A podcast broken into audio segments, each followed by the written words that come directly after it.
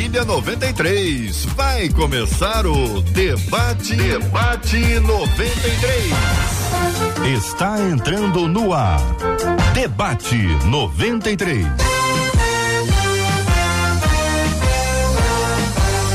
Realização 93 FM. Um oferecimento Pleno News. Notícias de verdade. Apresentação J.R. Vargas. Alô, meu irmão. Alô, minha irmã. Aqui fala J.R. Vargas, minha gente. Estamos de volta, começando aqui mais uma super edição do nosso debate 93 de hoje, nesta segunda-feira, dia 28 de novembro de 2022. Que a bênção do Senhor repouse sobre a sua vida, sua casa, sua família, sobre todos os seus, em nome de Jesus. Bom demais estar com você nessa programação da 93 FM. Este é o Debate 93 nesta segunda-feira, começando mais uma super semana pela graça do nosso Deus e Pai. Debate 93 de hoje acolhendo com carinho nos estúdios da 93 FM o reverendo Márcio Siriaco. Reverendo Márcio, bom dia, bem-vindo, meu irmão. Bom dia, JR. Bom dia os debatedores. Bom dia também os ouvintes e internautas. Benção puríssima Muito conosco bom estar no. aqui com vocês. Bom demais, Mais meu irmão. vez. Benção puríssima. Doutora Elizabeth Pimentel com a gente no debate 93. Doutora Elizabeth, bom dia, bem-vinda. Bom dia, JR. Bom dia, Marcela. Bom dia, debatedores, ouvintes. Muito bom estar com vocês também. Obrigado, doutora Elizabeth, conosco no programa Pastor Ian Freitas. Pastor Ian, bem-vindo, meu irmão. Bom dia, JR. Bom dia aos pastores que estão aqui, doutora. A todos os ouvintes e internautas que estamos assistindo aí nesse momento. Benção. Bom dia a todos. Benção puríssima. Marcela Bastos conosco também no debate 93 de hoje. Bom dia, Marcela. JR, bom dia. Você só vai ouvir a minha voz por enquanto. Quem está nos acompanhando também aí nas nossas redes sociais, porque o meu computador acabou de dar um problema, mas já estamos retomando. Olha, eu vou chegar agora. Cheguei agora. bom dia aos nossos queridos debatedores, nossos amados ouvintes que já estão ligadinhos aqui com a gente lá no Facebook. Tem gente já, ó. Adriana Santos dizendo: Eu tô muito ligadinha aqui para ouvir o que vocês vão falar da parte de Deus pra gente. Corre, faz como a Adriana, Facebook Rádio 93.3 FM. Já estamos aqui com imagens do nosso canal do YouTube. Tem gente animadíssima por lá. Ana Silva já deu aquele bom dia estendido que a minha voz rouca não consegue dar. Logo embaixo da Vialan dizendo: Eita glória, que bom que o debate 93 começou. Nosso canal 93 FM Gospel já chega já dá aquela curtida e aí esse vídeo vai se tornar relevante, mais gente vai ser alcançado e também tem gente nos acompanhando através das ondas do rádio JR e querendo dar opinião, é só escrever pra gente pelo WhatsApp que é o 21 96803 8319 21 96803 8319 e aí JR aproveita e manda um abraço pro Manuel Francisco lá do Pechincha, ele está nos acompanhando pelo rádio, ele é Uber, ele nos dá carona todos os dias. Bom dia, Manuel Francisco. Muito obrigado por essa carona, pela sua audiência, pela sua companhia. Deus te abençoe, meu irmão. Deus te abençoe e guarde nessa cidade maravilhosa do Rio de Janeiro, nesse grande rio que nos assiste, que nos abraça. Que Deus abençoe plenamente cada um de vocês. No programa de hoje, daqui a pouquinho, daqui a pouquinho, vou fazer aqui uma entrevista que é muito importante. É um assunto. Deixa eu abaixar até o áudio aqui para dizer para você. Homem não gosta de falar desse assunto. Homem não gosta.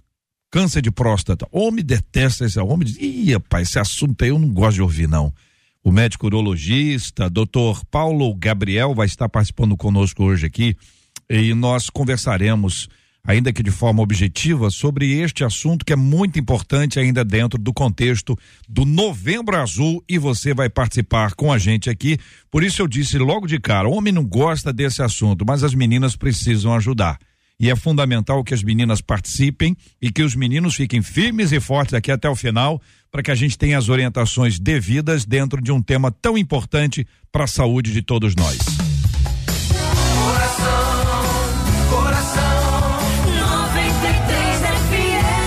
Então, Brasil, é o seguinte, olha, eu convivo com uma pessoa que é uma benção na igreja, mas só lá. Assim começa o ouvinte. Assim começa o nosso ouvinte. Convivo com uma pessoa que é uma benção na igreja, mas só lá. É realmente possível ser uma bênção somente na igreja? Deus aceita a adoração de alguém assim? a igreja pode ser prejudicada por causa da postura mundana dessa pessoa? Quanto a mim, como receber da parte de Deus quando os erros de quem está ministrando são tão gritantes, é o que conta um dos nossos queridos ouvintes. E nós vamos conversar sobre esse assunto, tendo a sua participação, sua experiência, seu testemunho sobre o tema, também pelas nossas redes sociais aqui do Debate 93. E claro, como é um assunto mais particular, foque no WhatsApp 21 96803 8319 21 96803 8319 evite contar coisas como estas sejam relacionadas a você ou pessoas que você conhece no Facebook, no YouTube. Foque no WhatsApp. 11 horas e 6 minutos. O querido pastor Ian Freitas, eu posso começar ouvindo o senhor? É claro, JR. Bom dia novamente a todos que estão nos ouvindo. É, esse é um assunto interessante, né? E embora ele seja, vamos dizer assim, um assunto sério uhum. a ser falado, porque é, a pergunta que ela faz aqui, né? Convivo com uma pessoa que é uma bênção na igreja, mas só lá. E a gente percebe que a palavra de Deus ela diz que não tem como de uma fonte jorrar água doce e água salgada. Então, ou a pessoa é uma bênção ou aquela pessoa é uma maldição, né? E é claro que a gente entende no sentido de ser bênção, porque a pessoa vive uma vida de aparência, uma vida, vamos dizer assim, com uma máscara, onde ela é uma coisa na igreja e em casa ela seja totalmente diferente daquilo que ela disse. Então, eu creio que a primeira coisa que essa pessoa já está deixando de fazer é de cumprir aquele primeiro princípio que Jesus deixou lá em Atos 1,8, né? Ele fala: Sejam as minhas testemunhas em todo lugar, Jerusalém, Judéia, Samaria e até os confins da terra. Então, o próprio significado ali da palavra testemunha, que vem da palavra mártir, né? De uma pessoa que está disposta a morrer para si, né? para viver para Cristo, para ser um exemplo de vida. Né? E eu fico com, com o que Paulo também falou para Timóteo, no, no, capítulo 5, se não me engano, não, 1 Timóteo 4, que ele fala: seja um exemplo na maneira de falar, na maneira de agir, no amor, na fé e na pureza. Então, a gente tem que tomar cuidado com esse tipo de gente, né? Que diz ser uma coisa na igreja, mas fora, em casa, na rua, no trabalho, é alguém totalmente diferente. Doutora Elizabeth, a, a per pergunta obviamente é a mesma, né? O tema é esse que aí está. Pergunto ainda à querida irmã, existe mesmo essa coisa da pessoa ser absolutamente igual? Ou o tempo de convivência, é, o tempo de exposição, o, o, a diferença de propósitos, no sentido de que a gente tem na, na igreja um tempo mais curto, tem uma atividade específica. A irmã acha que isso está sendo atribuído mais à questão de relacionamento, resposta, comunicação. É difícil a gente mensurar isso, né? Mas eu estou querendo trazer isso para uma realidade um pouco mais prática e diária. Primeiro, JR, a gente se comporta, a gente pode ter comportamentos diferentes em lugares diferentes. Você está no seu ambiente de trabalho, às vezes você tem que ter uma seriedade que você não tem com seus amigos. Não é? É, isso é natural, a gente ter algum tipo de comportamento diferente dependendo da situação que a gente está. Porém, o que ela está dizendo aqui é outra coisa ela está dizendo que é uma pessoa que é uma benção, que é, tá, ela está perguntando, né, se é possível ser uma bênção na igreja, mas ser diferente em outro lugar. Quando a gente se converte, a gente muda, a gente tem uma bússola diferente, você se orienta diferente. Então, você tem um caráter modificado. E esse caráter modificado é que vai fazer com que você se comporte de uma maneira coerente. E a palavra de Deus, ela coloca muito mais sobre o comportamento das pessoas fora da igreja do que dentro da igreja, né? Ela fala do comportamento do homem enquanto marido, da mulher enquanto esposa, né? de você enquanto cidadão, de você enquanto pai e filho. Então, o que a palavra de Deus fala é dessa coerência em, em todos os lugares aonde você está. Então, ser uma bênção é, você perguntou o que, que leva uma pessoa a fazer isso. Primeiro, é, a gente quer ser amado, né? Todo mundo quer ser amado, todo mundo quer ser querido, quer ser admirado. Então, muitas vezes, você se comporta de uma maneira para você ter a aprovação dos outros. Porém, Se uma pessoa é convertida, ela vai buscar, em essência, ter a aprovação de Deus. Quando ela busca a aprovação de Deus, ela é coerente aonde ela estiver. Né? Ela tem o mesmo propósito, ela tem o mesmo sentido, ela age de acordo com o mesmo princípio. Então, eu não acredito que isso seja ser bênção.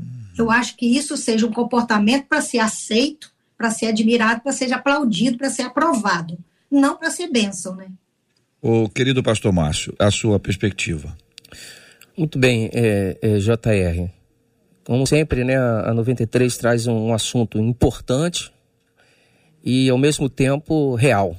Esta é a realidade. Nós temos visto esta realidade em muitas igrejas mesmo, né? Lamentavelmente, né? É, irmãos que se destacam na igreja, por, talvez por causa do seu temperamento, da sua forma de ser, ela se torna é, é, evidente dentro da comunidade e assim atribuímos que ela é uma bênção, né? Porque ela é alegre, ela é festiva, ela está sempre ali envolvida, assim, envolvendo, é, voltado mais para o comportamento, é claro, né? E quando sai de dentro do convívio com os irmãos, ele, ele se torna uma outra pessoa, né? não é aquela mesma pessoa, no sentido de que é, tudo que ele usa a partir do seu próprio ser dentro da igreja não é a mesma coisa que ele faz quando está fora da igreja. Né? Ele vive um momento santo, dominical, e na semana mundano. É, é, é, a, é a triste realidade que vemos hoje mesmo. Né? No entanto, é, foi colocado agora há pouco que é possível né, ser uma bênção somente na igreja. Claro, você está perto desses irmãos né, que, que é, são alegres, são festivos, é, eles alegram o espaço, alegram o tempo, alegram o momento, né? É, faz, faz bem estar perto desses irmãos, sim. Vou dizer que esses irmãos cooperam para a igreja, sim. Agora, a grande questão está é com a incoerência, né, de viver uma vida é, de fidelidade na casa do Senhor e fora da casa do Senhor, não. Isso é muito complexo, né? Então, é, é difícil conviver e quem sabe né, de situações como essa, realmente para conviver com pessoas desta forma se torna muito difícil. É, ninguém gosta de pessoas duas caras, né? É, assim, essa expressão brasileiríssima, né, que explicita isso. Pessoa duas caras. Ninguém gosta. Uma pessoa que diz uma coisa para um, diz outra coisa para outro, ou uma pessoa que tem um relacionamento muito respeitoso com os de fora e nada respeitoso com os de dentro, ou pessoa muito irritadiça Existem, por exemplo, reações que o ser humano tem em lugares diferentes, como, por exemplo, na prática esportiva, ou numa campanha política, como vimos anteriormente, agora, bem recentemente. Existe a possibilidade de uma pessoa estar numa prática esportiva e ela perder a paciência, perder o equilíbrio, ela, ela se manifestar de forma grosseira, inclusive violenta, a mesma pessoa que normalmente é muito suave, muito calma, muito tranquila. A gente sempre diz: será que a pessoa ela, ela se transformou ou ela se revelou? Então, a, a, a dúvida é: neste processo diário, seja dentro de casa, dentro do trabalho, em que, por exemplo, existe uma goteira que está ali pingando o tempo inteiro, ou algum tipo de, de, de estrutura. Vou dar para vocês um exemplo simples: numa casa, família ao lado, tem um cachorro. O cachorro late 24 horas por dia, porque são dois, eles fazem dois turnos. Um, um, um, um late 12, o outro late as outras 12 horas.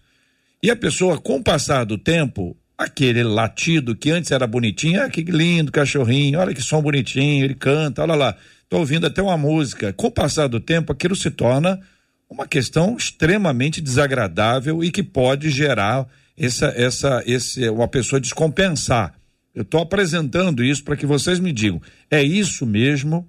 É possível uma pessoa muito tranquila descompensar? Ela ainda é tranquila, mas ela descompensou, surtou. Surtou. Deu uns cinco minutos nela, a pessoa explodiu. Vulcão, erupção. E aí você diz: mas como é que pode uma pessoa que é da igreja, que canta, ah lá, é um líder da igreja, dá aula na escola e agora no trânsito ele saiu do carro, gritou, quis arrumar uma briga. Será que a gente não tem gatilhos aí que podem gerar isso? E será que isso anula toda a prática espiritual? Ou seja, a pessoa não valeu nada nada que ela ensinou. Vocês estão, olha que é uma encrenca que eu estou perguntando aqui a vocês. Fiquem à vontade, os três. Microfones abertos. Eu penso que é, a gente está falando aqui dos, dos nossos pontos fracos, não é? Da onde a gente é mais sensível, e, e é importante a gente tentar conhecer esses pontos fracos para a gente tentar evitar essas ciladas, porque elas podem acontecer a qualquer hora com qualquer um de nós que está aqui. Ninguém se conhece perfeitamente, não é? A gente pode passar por situações, por momentos, onde a gente vai ficar surpreso com a reação que a gente tem. Então, ninguém pode dizer, ah, em tal situação eu sou tranquilo, eu sou calmo. Você não viveu aquilo, não passou, você não sabe. E às vezes você pensa que é, mas você está num estado emocional de estresse, de cansaço mental, que o seu próprio dia a dia, sua própria profissão, sua própria vida pode estar te causando. E num determinado momento, uma coisa que você tinha paciência antes, naquele momento você também não tem. Né? Então, tá- a gente está falando de duas realidades aqui, de uma realidade espiritual de uma realidade emocional. A gente é um ser físico, emocional e espiritual. Então, isso não anula a espiritualidade de uma pessoa. Isso se refere às nossas dificuldades emocionais, não espirituais. Né? O que eu acredito que seja diferente do que essa pessoa que está relatando na, na pergunta dela, que eu, que eu ente- entendi como alguém que tem uma personalidade completamente diferente, como a gente sabe de pessoas que são boazinhas mesmo dentro de da igreja e do lado de fora elas são agressivas mesmo em qualquer situação. É. Então acho que são Tem duas aí, coisas diferentes. doutora Elizabeth, exatamente porque são diferentes que eu estou colocando outro para a gente poder ver também esse outro lado, porque o que que acontece? A pessoa chama assim, comportamento mundano. Esse é, esse é fácil gente discutir. Sim. né? Nós, vamos, nós já passamos por ele e vamos re- retornar a ele. Mas esse aspecto de você julgar o outro pega a pessoa no momento fraco. Vamos, vamos discutir sobre Elias. Ô, Eli, na caverna, ô, molengo, você é um fracassado. Você não é crente, Elias. Você não acredita. eh, Sabe, pega, pegar a foto no momento que a pessoa está de baixa ali, né? Ela está tá toda destruída. E aí julga-se a pessoa por aquele momento específico. Então, é, é isso que a gente precisa equilibrar, porque aquele que julga o que explode também já explodiu ou vai explodir. Com Lógico, o certeza. ideal é não explodir, né, doutora? Né, né pastor Ian? Exato. Né, pastor Márcio? O ideal é não explodir, mas. É, o- nós temos ouvido assim bastante um- uma, uma frase que diz assim: isto aí não me define. Ou seja, é uma coisa isolada que em determinado momento aconteceu. Né? E ela está certamente ligada às nossas dificuldades. Nós temos as nossas dificuldades, né? aquelas que a gente tem mais dificuldade para lidar com ela. Né? Todos nós temos. Ah, não, não vem dizer que aquele que é mais tranquilo vai ser sempre mais tranquilo. Mentira. Ah, aquele que é mais explosivo vai ser sempre explosivo. Não vai ser também. Nós temos as certas dificuldades e essas dificuldades, às vezes, elas tomam conta de nós e, às vezes, sem a gente esperar. Se a gente tomar a decisão, né, aquela força que vem de dentro de nós e toma-nos em determinado momento, né? Então, certamente, em alguns momentos na igreja agimos de uma forma e fora da igreja tratamos uma questão de uma outra forma, de repente por conta de uma fraqueza que não foi bem trabalhada ainda e que precisa ser trabalhada. No entanto, isso não nos define não deve ser aquilo que nos define. No entanto, também há aqueles que verdadeiramente definem ele. Então é, é, é um, é um campo muito tênue para a gente pensar. É o que eu chamei de encrenca. É, é, um, é, um- é verdadeiramente uma É, encrenca. porque se você for para um lado, pode ser, depois você for para outro também pode ser. Sim. Né, Ian? Exato. É, é interessante porque foi como o pastor Márcio e a doutora acabou de falar. É, um erro de momento não pode definir quem a gente é, não pode destruir tudo aquilo que a gente já construiu né, dentro da nossa espiritualidade em Deus. É claro que aqui a gente está falando de um, de um momento, não está falando de algo que é uma prática constante, diária, isso. de algo constante. Porque todos nós temos uma fragilidade, a gente não pode negar isso. Todos nós somos humanos e nós sabemos onde está a nossa fragilidade. Então existem diversos contextos que precisam ser avaliados do, do que a gente está passando. Às vezes a gente está num momento difícil, num momento mais frágil, num momento de uma complicação, de uma situação aonde as nossas emoções estão, vamos dizer assim, mais afloradas. E nesses momentos nós precisamos entender e, e aprender ainda mais em Deus para exercer é, o próprio fruto do Espírito, né? Para ter um domínio, para ter uma temperança, para ter um controle maior sobre esse momento. Só que caso, se em caso houver a explosão, haver um momento de erro, a gente precisa primeiramente se arrepender, é, mas não permitir com que aquilo tente definir a nossa história. Porque eu acho que isso é um dos maiores problemas que acontece. Às vezes você erra como um cristão, e isso não vem de agora, né? Isso uhum. vem de muito tempo. Uhum. E as pessoas elas julgam toda a sua vida baseada em um erro de momento. Uhum. E às vezes um erro que você já se arrependeu e um erro que você já consertou. É. Sabe? E as pessoas ficam perdurando. Ficam, Mar... Rotulam, né? Rotulam Marca e elas ficam em cima daquilo ali o tempo inteiro. Às vezes coisa que, tipo assim, errou no ano passado e a pessoa, não, você fez isso, sabe? É. Tem então, gente que então, gosta. Tem gente que gosta gente de apontar, gosta. que gosta de trazer gosta o. Mexer na ferida, né? Memória boa, não. memória boa pro outro. Exato. Memória boa do outro. Por isso que eu falo o seguinte: é muito fácil a gente dizer o seguinte: olha, vamos, vamos fazer uma lista aqui de 10 pessoas complicadíssimas. Não pode ter lista de 10, tem lista de 11. É, porque... que se você está enxergando 10 pessoas complicadas, você também não deve ser lá essas coisas. Então é importante que a gente sempre se inclua por isso que quando uh, tá, esse olhar para o outro, né? não tem ninguém, a igreja é isso. Cara, você é a igreja. Se a igreja é isso, você também é isso.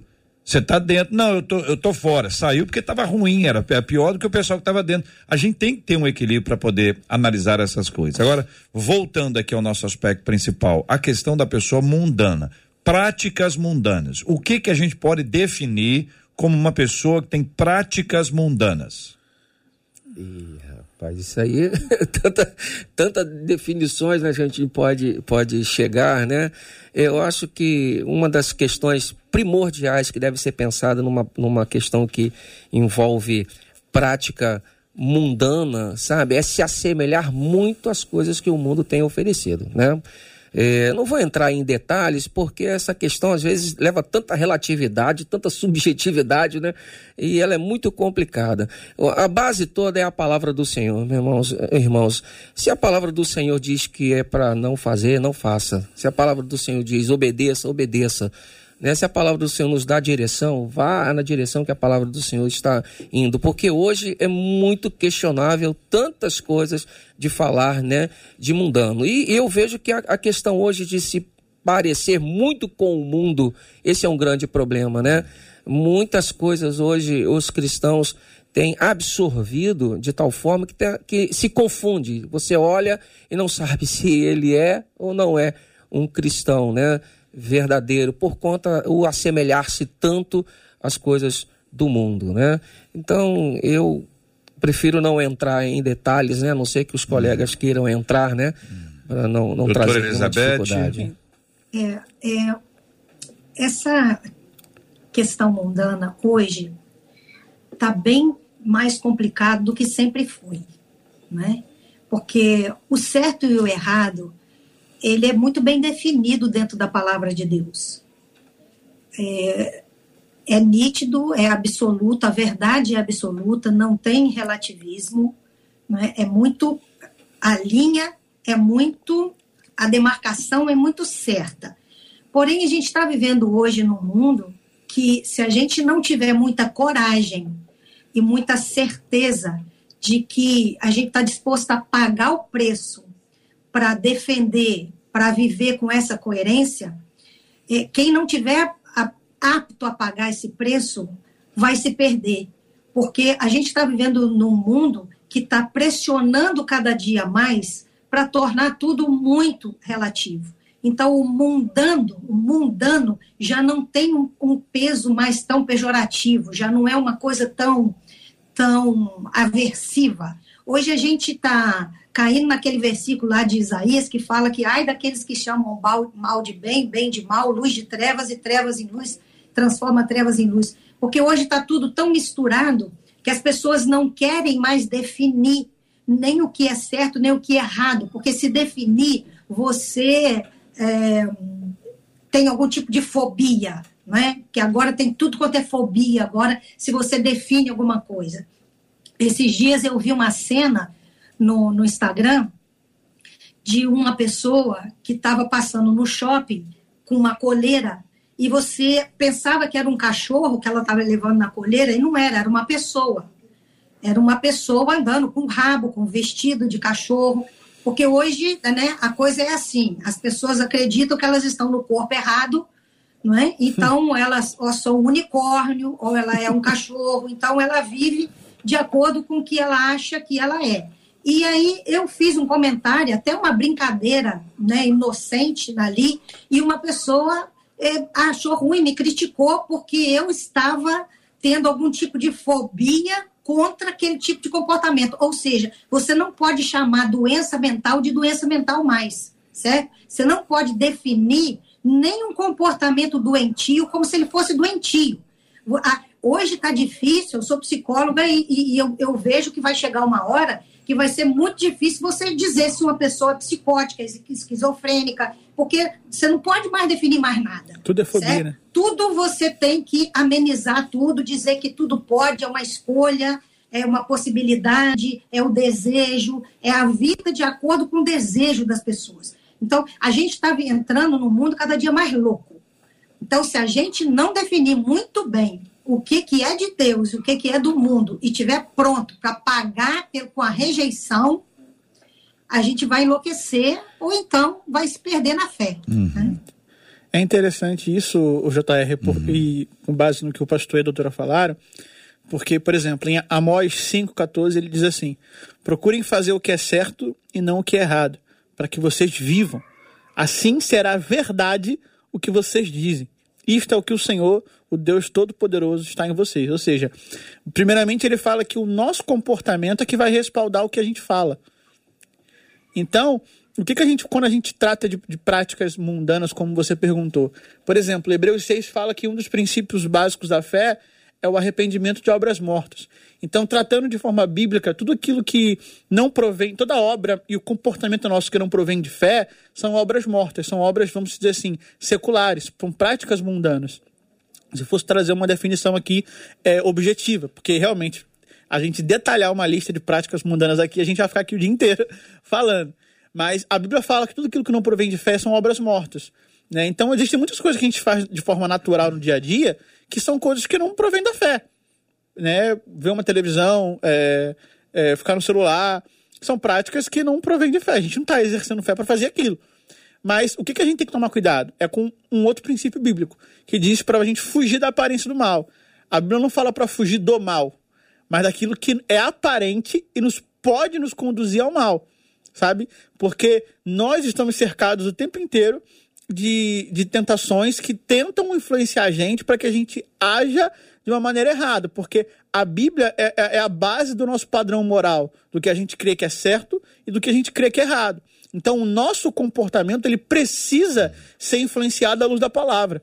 Porque quando o nosso comportamento é influenciado à luz da palavra, nós tudo aquilo que a gente fala depois que a gente se comporta é respaldado por Deus é, como verdade. A pergunta que eu faço a vocês, irmãos, é o seguinte: é, existem é, exemplos bíblicos de pessoas na Bíblia que é, não agiram conforme o céu para fazer uma diferença só de geografia, né, entre o céu e, e, e e o mundo, nem estão levando para o inferno, pode depende dar para o inferno também, mas essa essa distinção, olha, essa pessoa agiu à luz de que? À luz da Bíblia. E aí eu preciso que vocês incluam nessa reflexão o à luz de quê? O que eu não gosto, eu discordo. Eu acho que está errado, acho que é chato, acho que é isso, que é aquilo, mas quem é o critério aí, qual é o critério? Sou eu, o meu gosto, a minha cultura, o que eu penso, o que eu o que eu entendo. E a gente não pode ter uma vida que se fundamenta no que a gente gosta. Nós temos uma base. Nós temos uma base. Então a base é a Bíblia. Como a gente avaliar, analisar isso e responder as perguntas que a Marcela eh, tá cheia aí, né, Marcela? Perguntas dos nossos ouvintes, questionamentos. Tem muitos aí? Tem pergunta, tem muita história. Muita história. Então, muita então, peraí, daqui a pouquinho te vem com, com essas histórias. Eu quero ouvir aqui as histórias dos nossos ouvintes e quero acolher aqui agora, com muito respeito aqui e gratidão, o doutor Paulo Gabriel. Doutor Paulo, seja bem-vindo ao debate 93 de hoje. É um, uma alegria recebê-lo. Que Deus abençoe muito o senhor. Doutor Paulo é médico urologista Doutor Paulo, eu disse agora há pouco aqui que esse assunto que nós vamos estar conversando objetivamente aqui agora é um assunto que muitos homens não gostam de conversar sobre o assunto. Sabe que precisa, sabe que tem que ir, sabe que tem que ter o, o, o acompanhamento, mas assim, alegre, alegre, feliz de ir para o consultório, de, de ter esse tratamento, eu não sei se a maioria tem. Doutor Paulo, bom dia, seja bem-vindo. Ah, qual é a idade que o homem deve procurar o senhor, doutor Paulo, e os seus, os seus companheiros urologistas? Bom, bom dia. dia. Bom dia, em primeiro lugar, muito obrigado pela sua oportunidade, JR, e a todos vocês que estão aqui. É, em relação ao toque retal, realmente o toque retal é uma mística, né? O homem, ele ainda tem muito medo, né? É um estigma o toque retal. Apesar de ser um exame rápido, fácil, de ser realizado no consultório e indolor. Né? Os protocolos atualmente falam que homens que têm antecedente familiar de doença prostática devem começar aos 45 anos. Homens com antecedente familiar de doença prostática e a raça negra, ela tem uma incidência maior, pessoas obesas. Quem não tem antecedente familiar de doença prostática pode começar aos 50 anos. É quando pode procurar Hum. Quando a gente é, é, encara esse tema e fica sempre assim, é por um lado essa essa mística que o senhor colocou que os homens têm em relação a esse assunto, muito diferente da, das mulheres, né, doutor Paulo? As mulheres têm Sim. um cuidado já desde cedo, faz uma diferença enorme, né, doutor Paulo? Faz. A mulher, ela toma mais cuidado, a mulher, ela costuma frequentar o ginecologista de seis em seis meses. E o homem, por mais que nós estejamos no século XXI, ainda existe aquela coisa de, do homem ser o super-homem, de o homem ser machista, o homem não tem doença, o homem é o provedor, porque na realidade isso está tudo no, no subconsciente, né, no inconsciente masculino. Mas se o homem procurasse o urologista da mesma maneira que a mulher procura, uma série de doenças seriam prevenidas, não só em relação à próstata, mas em relação ao trato genital também, em relação às doenças infecciosas, o HPV, o papilomavírus humano. Quer dizer, o homem ele ainda tem essa mística, esse medo de procurar o urologista, ele só vai quando a situação está ruim. É, e quais, quais os sintomas que a gente pode ter aí em relação a, a, a próstata não estar saudável, né? Não exatamente a questão do câncer especificamente, mas o senhor pode nos conduzir até esse último ponto, que é exatamente o, a, o ponto principal que esse mês traz, né?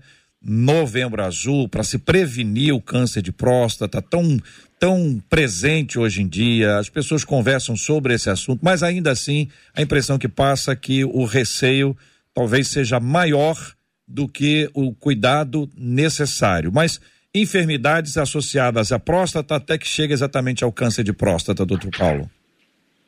É, nós temos a hiperplasia benigna da próstata, né, que é o crescimento benigno da próstata, que é uma coisa comum, não é uma coisa incomum. À medida que o homem vai ficando mais velho, a próstata vai crescendo e a próstata, a próstata é uma glândula que fica abaixo da bexiga, né? E o canal da uretra, ele sai da bexiga e passa por dentro da próstata. Como ele passa por dentro da próstata, é como se fosse um engarrafamento no túnel Rebouças.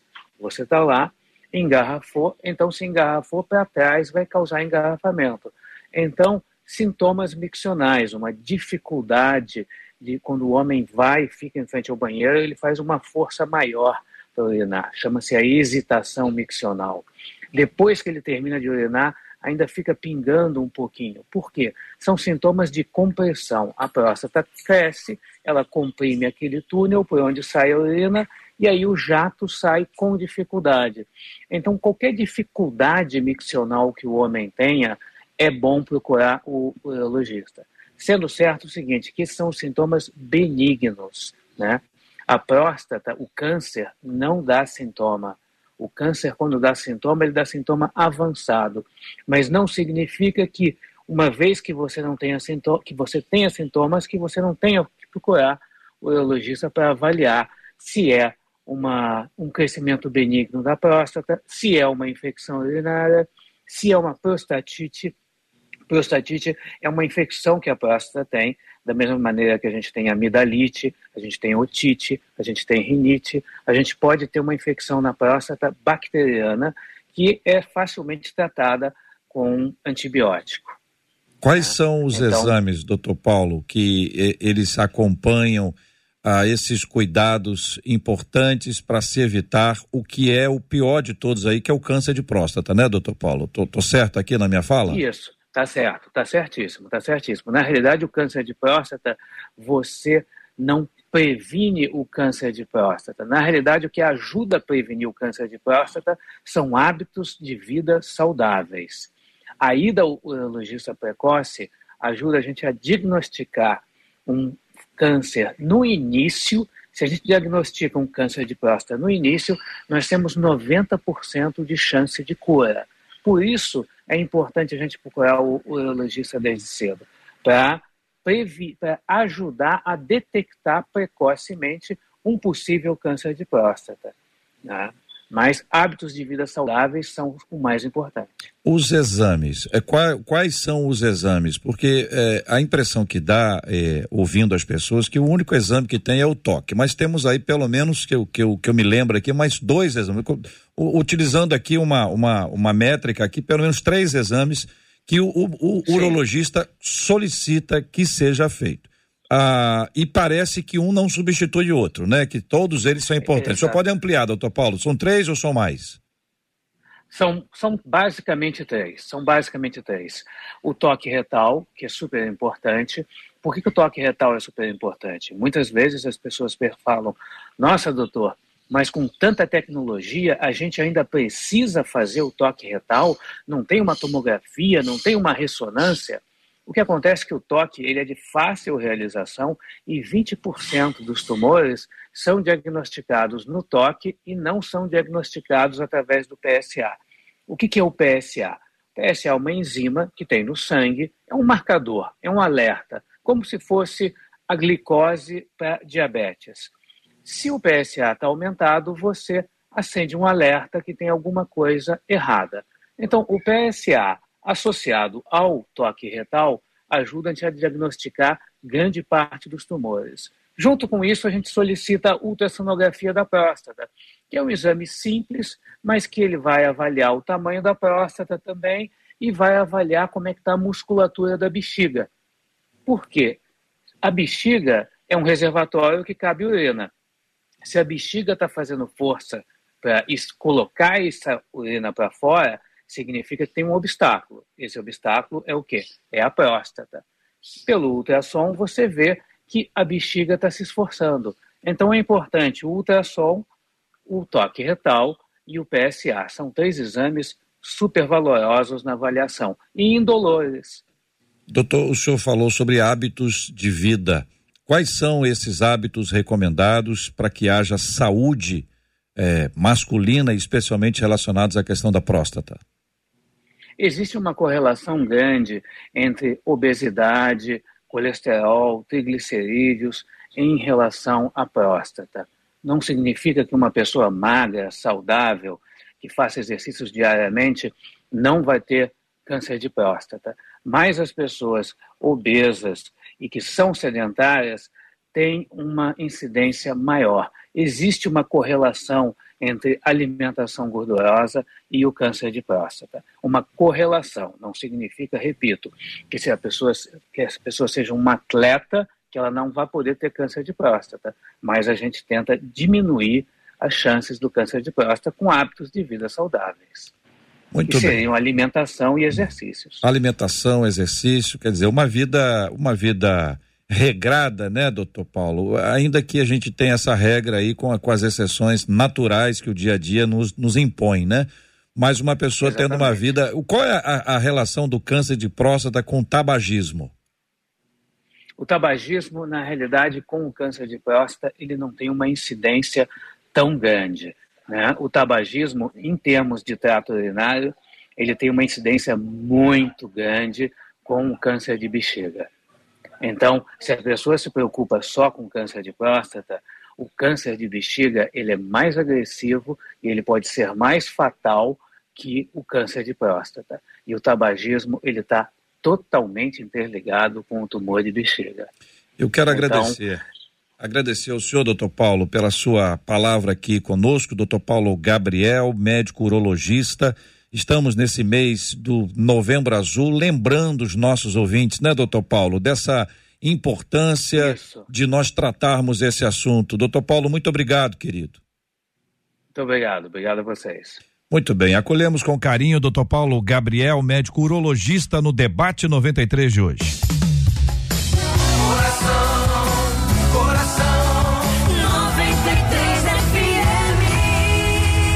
Marcela Bastos, temos aí as perguntas e os casos dos nossos ouvintes. Você falou que tem Falei histórias, que né? história, né? Então, tem muita gente. Ó. Por exemplo, a, uma das nossas ouvintes, de nome Hum. Maria, disse assim: Ah, gente, eu conheço uma pessoa assim.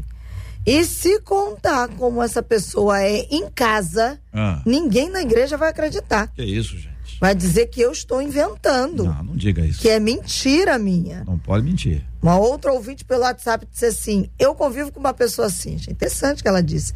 Quando acaba o culto, mas Hum. Ó. quando acaba o culto. Tem. Acabou o culto, desligou a Só chavezinha, mu- Só mudou. falou que ela se torna uma pessoa totalmente diferente. E olha o que ela botou: Hum. do que atua, entre aspas, dentro da igreja. Falou que essa ouvinte tem uma. A- Quer dizer, essa ouvinte não, essa ouvinte contou que essa pessoa que ela conhece tem uma atuação dentro da igreja. Agora, muita gente falando sobre pais. Uma delas falando sobre a mãe. Ela disse assim: a minha mãe era assim. Ela era uma bênção dentro da igreja. Mas fora, ela tratava mal. Meu Deus. A nós de casa, então, nós éramos oprimidos. E se a gente fosse falar qualquer coisa, ela vinha nos repreender usando versículos bíblicos Ó, para nos dar lições de moral, sendo que ela é que estava errada na história. E aí, eu confesso a vocês, cresci odiando aquilo, tanto eu quanto os meus irmãos. Ela era, é triste dizer isso quanto ao ouvinte pelo WhatsApp, mas a minha mãe era duas caras. E o pior, Ó. ela não se arrependia do que fazia. Moral da história, diz o ouvinte. Hoje, a minha mãe é triste, mas está afastada do Senhor, conta essa ouvinte. muito bem. Doutora Elizabeth ouviu atentamente, fez seus apontamentos e compartilha com os ouvintes. Pois é. É, Isso acontece o tempo todo, né? e não se trata apenas de uma situação é, simples, de uma reação de um momento ou outro, como muitas vezes, como nós falamos aqui em, em algumas ocasiões. Se fala mesmo de um teatro, né? de uma representação, de uma pessoa que realmente está na igreja representando algo que no fundo ela não é. Né? E é muito difícil conviver com isso. Às vezes a gente eh, sempre fala, né? Ah, quando você estiver na igreja, você você tem que pensar em Deus, você tem que olhar para Jesus, você não pode olhar para homens, não pode olhar para pessoas. Mas é, é muito complicado você, porque muitas vezes aquela mulher, ela está ouvindo o marido dela, que é o pastor, certo? É a filha que está ouvindo a mãe de oração falar. Então, é difícil muitas vezes você conseguir separar as coisas e não ficar tão incomodado, né? E colocar, eh, pegar o seu emocional e falar assim: bom, agora o emocional eu desligo, eu vou ligar só o espiritual. É, é difícil você fazer isso. Então, é muito complicado você lidar com pessoas que são próximas de você e que têm essa, essa personalidade tão é, psicótica assim, né? Que é de um jeito num, num, lugar e é de jeito de outro. O que essa moça aí descreveu sobre essa mãe é, são, são características de mães narcisistas. E eu conheço um monte, eu trato de muitas pessoas que são vítimas de mães narcisistas e mulheres de oração, que, e mães que elas ameaçam a filha, quando o filho ou a filha quer sair do controle dela, ela ameaça dizendo: Deus vai te punir nisso, naquilo ou naquilo outro. Ou se alguma coisa dá errado na vida da pessoa, ela fala: Isso aí é Deus punindo você porque você não fez aquilo que eu queria que você fizesse. Enfim, então, existe isso muito mais do que a gente pode imaginar que existe, infelizmente. Eu fico pensando, né, desse, desse, a partir desses relatos, é, doutora Elizabeth, até me, me dirijo à irmã, é, dá a impressão né, que as pessoas fazem isso por má fé, né? Eu vou ser de um jeito e agora você de outro, né? Ela decidiu, você de um jeito e agora você do outro, né? O que me faz pensar às vezes que há algo muito mais complexo nessa questão, né? Um complexo, uma Sim. questão emocional, né? Uma questão de transtornos e, e que certamente precisa ser tratado e ser cuidado, né? É, é, uma pessoa que tem uma personalidade, uma personalidade num lugar, daqui a pouco no outro ela é uma outra personalidade. Nós vemos aqui, inclusive a partir do relato, que acabou o culto, ou seja, saiu das portas do templo, a pessoa se transforma, né? Então dá a impressão que ela faz isso porque quer, né? Mas quando a gente olha assim, talvez com mais detalhe, né?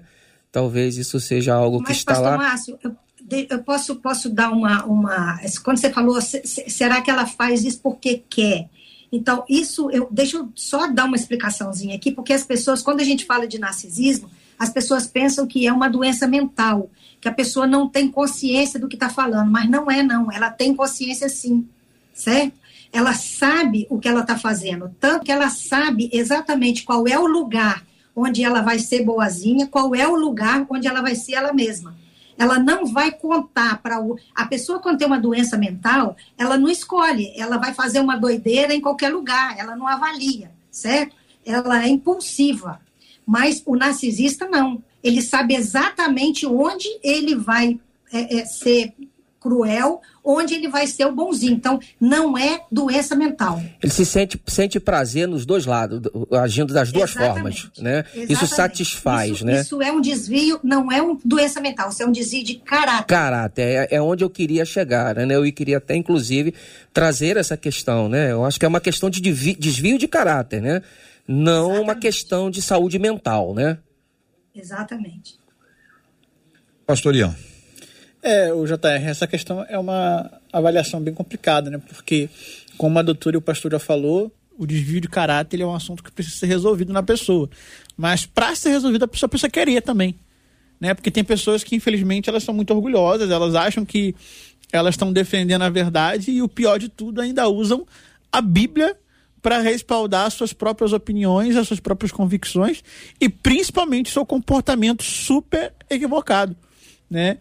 É, então, o que a gente, infelizmente, às vezes muito vê por aí são casos como esse, né? De pessoas que na igreja, vamos dar o exemplo de pais, ou até mesmo de maridos e, e esposas, que na igreja são uma coisa, são uma bênção, trata bem todo mundo, mas chega em casa é, totalmente diferente, não trata bem, não fala, é ignorante, quer oprimir, sabe? Então. Mas eu queria perguntar a vocês o seguinte: é, é, é o cara no trabalho no trabalho, não é na igreja mais, no trabalho, ele não trata as pessoas do trabalho superiores ou inferiores dentro de uma hierarquia profissional. Ele não trata igual trata as pessoas em casa. Então, ele pode ser um, um, um líder é, exemplar no trabalho. Ele pode ser um funcionário extraordinário. As pessoas adoram ele adoram ela, conversa com todo mundo, fala, serve, mas ele pode ter um comportamento diferente em casa. Eu, esse é um aspecto que eu queria que vocês entendessem. Nem sempre é uma questão da vida espiritual. Sim. Existe esse, essa, essa dificuldade das pessoas serem, eh, de fato, mostrarem quem elas são. E porque elas vivem uma personagem. Elas querem agradar ou querem, como a, a doutora Elizabeth disse no, no começo, elas querem agradar. Então elas precisam do retorno do, do outro e como se os de casa fossem os conquistados. Então é o seguinte, qual é a terra? Que terra é essa aqui? Conquistada. Eu não estou preocupado com essa terra. Que essa terra morra, que essa terra exploda, que suba capim, suba mato, suba isso, suba aquilo. Eu estou preocupado com a outra terra. A pessoa não consegue cultivar o que tem. Ela está sempre em busca de uma outra coisa. E ao conquistar essa outra coisa, ela larga outra vez, porque não lida com isso. Lógico que isso o tempo inteiro é impossível. Impossível a pessoa ser estebel. Uma hora ou outra, o negócio vaza. Aí é que o negócio, ah, se revelou, não, se transformou. Não sei. Entendeu? Olha, olha como as coisas são, são difíceis de serem analisadas, a gente precisa identificar, às vezes, caso a caso. Por isso eu pedi a vocês exemplos bíblicos. Pessoas na Bíblia que se desviaram completamente, viveram coisas bem distintas do que é a questão celestial. Um, um que a gente conhece bastante, que eu para falar de forma rápida, é Sansão, né? Porque Sansão, vamos dizer assim, ele era um exemplo de guerreiro, de um israelita que estava de manhã lutando contra o povo filisteu, né, batalhando, porém à noite se deitando com uma filisteia. Vamos dizer assim. É, inclusive, até uma, uma vez eu ouvi uma expressão, uma frase que fala isso, né? De dia ele era uma benção, derrotando o povo que oprimia o povo de Israel, porém de noite ele entregava intimidade para uma inimiga, né? Para uma israelita. Para uma filisteia, no caso. Então a gente percebe que tem muitas pessoas que às vezes são assim. Ela fora, no campo de, da multidão, elas são uma benção, aquela pessoa que todo mundo vê como referência. Mas ninguém sabe quem é aquela pessoa dentro de casa, dentro de um ambiente de intimidade. A pessoa se vende, a pessoa se corrompe, a pessoa entrega a intimidade para o mal. É o exemplo de Sansão. E depois que ele viveu tudo que, que viveu, que a gente conhece, né, ele sofreu consequências de, desse problema dele. Então, para mim, um exemplo bíblico uhum. de alguém assim é Sansão. Uhum. Ontem eu pregava sobre, sobre a, a, minha pergunta ontem para, para a igreja foi como é que você quer ser lembrado? Né? E pregava sobre o, o rei Georão, filho de Josafá, o primogênito de Josafá. Então, logo Josafá morre, é, ele é, é ascendido ao trono, e a primeira coisa que ele faz foi matar todos os seus irmãos. A espada, matar todos os seus irmãos à espada. E aí reinou por oito anos. Oito anos ele reinou. Morreu rápido, porque foi acometido de uma doença intestinal, e aí por isso morreu rapidinho. Né? Mas ele é, é, se associou aos povos vizinhos, deixou de andar perante o Senhor, fez diversas atrocidades com o povo e morreu rápido. E a coisa mais triste que diz do texto é o seguinte: esse morreu e não vai deixar saudade, não vai deixar saudade de si. Olha, um homem que tinha como bom exemplo Josafá, seu pai, um bom rei, que reinou por 25 anos, um excelente rei, tinha o um bom exemplo, no entanto, resolveu seguir um exemplo hum. mundano. Né? Doutora um Elizabeth, seu exemplo bíblico. É, quando, se, eu, se, a gente puder falar de um exemplo bíblico de Satanás, né, aquele que se disfarça, que é de um, uma, um lugar que, que, que, é conveniente, ele faz uma coisa e onde não é conveniente ele não faz, é o próprio diabo, né? O próprio Satanás, uhum. né? Que ele é a personificação disso aí que aquilo, de acordo com a pessoa, ele se ele tem um personagem, ele tem uma linguagem para atingir, ele tem uma capa para usar, né? E para outras ele é aquilo que ele é mesmo e escancarado. Então, a gente está cheio de, de situações é, na Bíblia que revelam, aliás, acho que em 2 Timóteo 3, capítulo 2, fala dos últimos tempos nos últimos tempos sobre. So, é, deixa eu pegar aqui para mostrar para você. Nos últimos tempos terão, os, né, falando que os tempos seriam difíceis, mas ele reflete, ele mostra aqui exatamente quais são, o que que tem nesse tempo difícil, que o tipo de pessoa que vai ter nesse tempo difícil, e é exatamente o narcisista, né? Que são aquelas pessoas com aparência de iniquidade, né? Segundo Timóteo 3, ó. Sabe, porém, que nos últimos tempos sobrevirão tempos trabalhosos.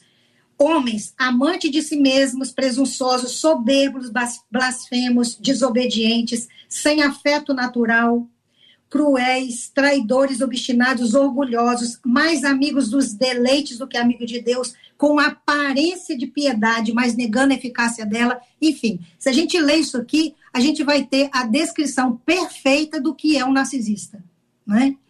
Então, já foi descrito e preparado pela gente que nesse tempo eles iam aparecer. Então, é o que a gente está vendo aí, infelizmente, o tempo todo. Muito obrigado, querida doutora Elizabeth, ao pastor Ian Freitas, ao pastor Márcio Siriaco, aos nossos ouvintes que estão nos acompanhando, tratando esse tema no programa de hoje. Marcela, vamos atualizar aqui as informações da Copa do Mundo. Daqui a pouquinho tem jogo do Brasil, hein? Jogo do Brasil, tá chegando. É, e aí na chave do Brasil, mais cedo, Camarões e Sérvia aí se enfrentaram. Ficou no empate, viu? Foi 3 a 3 o que acaba gerando pro Brasil. Então, se o Brasil vence essa rodada de hoje, esse jogo de hoje, já tá aí com um passo nas oitavas de final. Agora, estão se enfrentando ainda, né, gente? Ainda não acabou, não. Coreia do Sul e Gana. Gana tá com três, Coreia do Sul está com dois. Quem sabe? Ainda dá pra turma do Haiti virar aí, né? Isso é coisa de quem gosta da Coreia do Sul. Aí a gente... É o que que é? Haiti. Haiti, o que que é isso? São coisas que o coreano fala. Haiti? É, Haiti. Ele fala assim, vai lá, Haiti. É.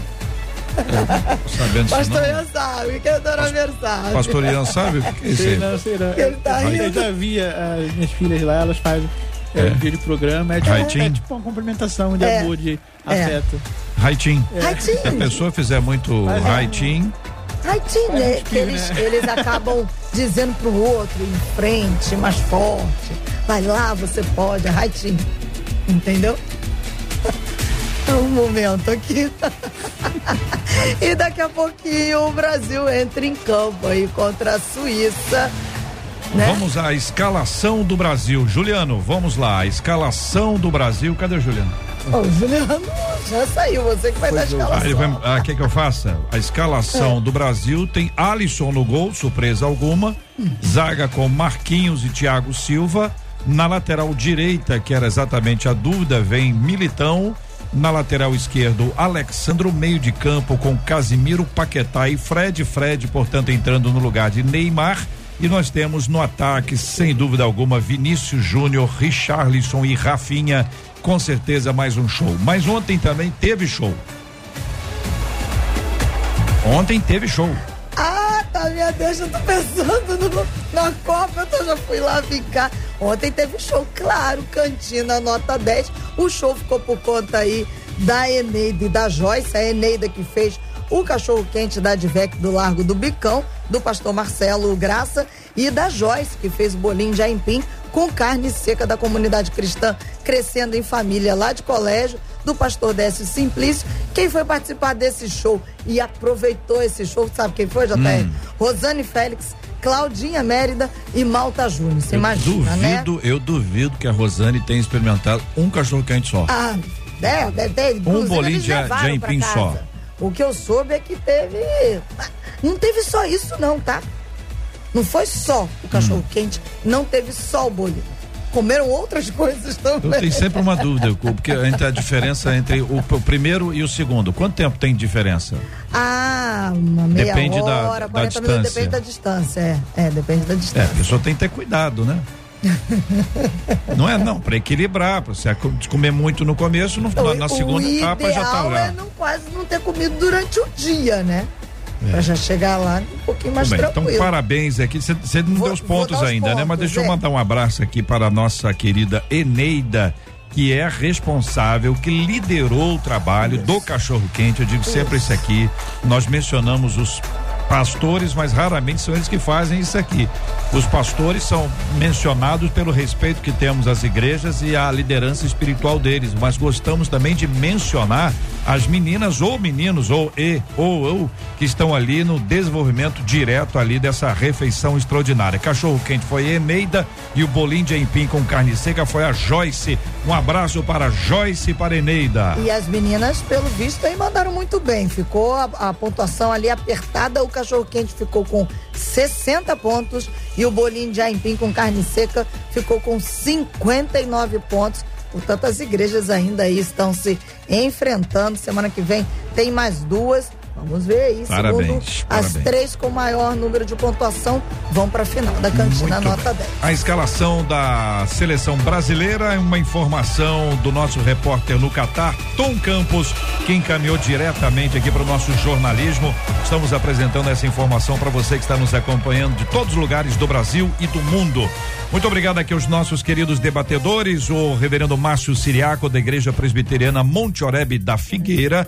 Muito obrigado aqui a doutora Elizabeth Pimentel, psicóloga e escritora. Pastor Ian Freitas, professor do Seminário Teológico Carisma. Aqui eu peço, pastor, que nos conduza a Deus em oração. Vamos orar juntos, apresentando o nosso tema diante de Deus e também orando como sempre oramos pela cura dos enfermos e consolo aos corações enlutados.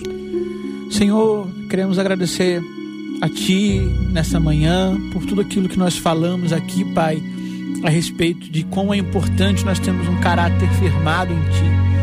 Então, eu peço nessa manhã que o Senhor nos ajude a ser parecidos com o Senhor, a ser o seu imitador, que o seu caráter, a sua natureza, a sua imagem e semelhança, ela seja refletida em nosso comportamento, em nossa vida, para que nós possamos aprender com o Senhor a ser testemunhas, Pai, a ser pessoas de caráter firmado, de um caráter incorruptível, Pai, que na nossa casa seja o, respaldo para tudo aquilo que a gente possa viver na igreja, no trabalho, na rua, e que nós possamos, Pai, ser como o Senhor.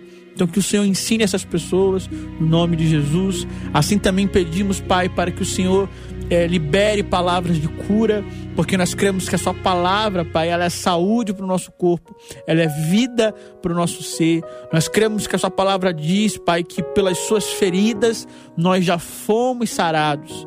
E é por isso que nós queremos também pedir que o Teu Espírito Santo ele possa consolar os nossos corações, ele possa trazer sobre nós a paz que excede todo entendimento, para que todo luto, para que tudo aquilo que tem te causar tristeza possa ser removido do nosso coração, da nossa mente e que a gente possa receber da Sua paz, que é o árbitro do nosso coração. Obrigado por essa manhã, em nome de Jesus. Amém. Que Deus te abençoe. Você acabou de ouvir Debate 93.